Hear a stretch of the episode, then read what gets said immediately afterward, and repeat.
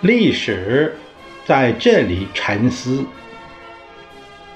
最后的二十七天，作者朱可先，卞卡，由事了不讲。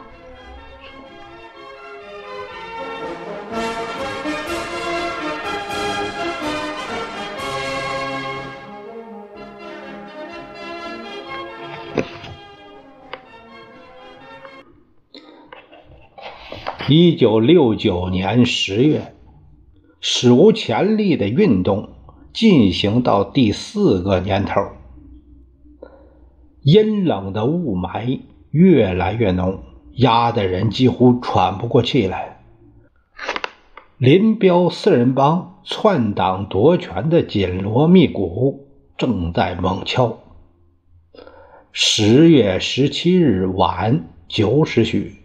一架飞机降落在开封机场，只有少数几个人知道这架飞机的乘客是谁。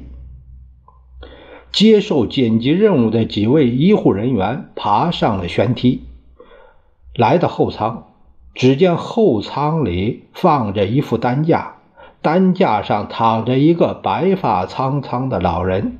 不知什么原因，这位老人没有穿衣服。只裹着一条粉红色的缎子被子，被子上蒙一条白色的床单老人两眼紧闭，鼻孔里插着鼻饲管，瘦削的面庞苍白失色。他那孱弱的身体静静地躺在担架上，好像一点活动的气力也没有了。从他微弱的呼吸看，他没有死，还有一息尚存。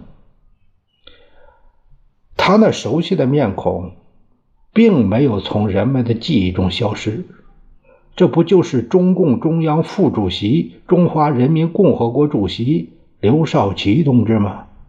医护人员愣住了，禁不住一阵酸痛之情涌上心头。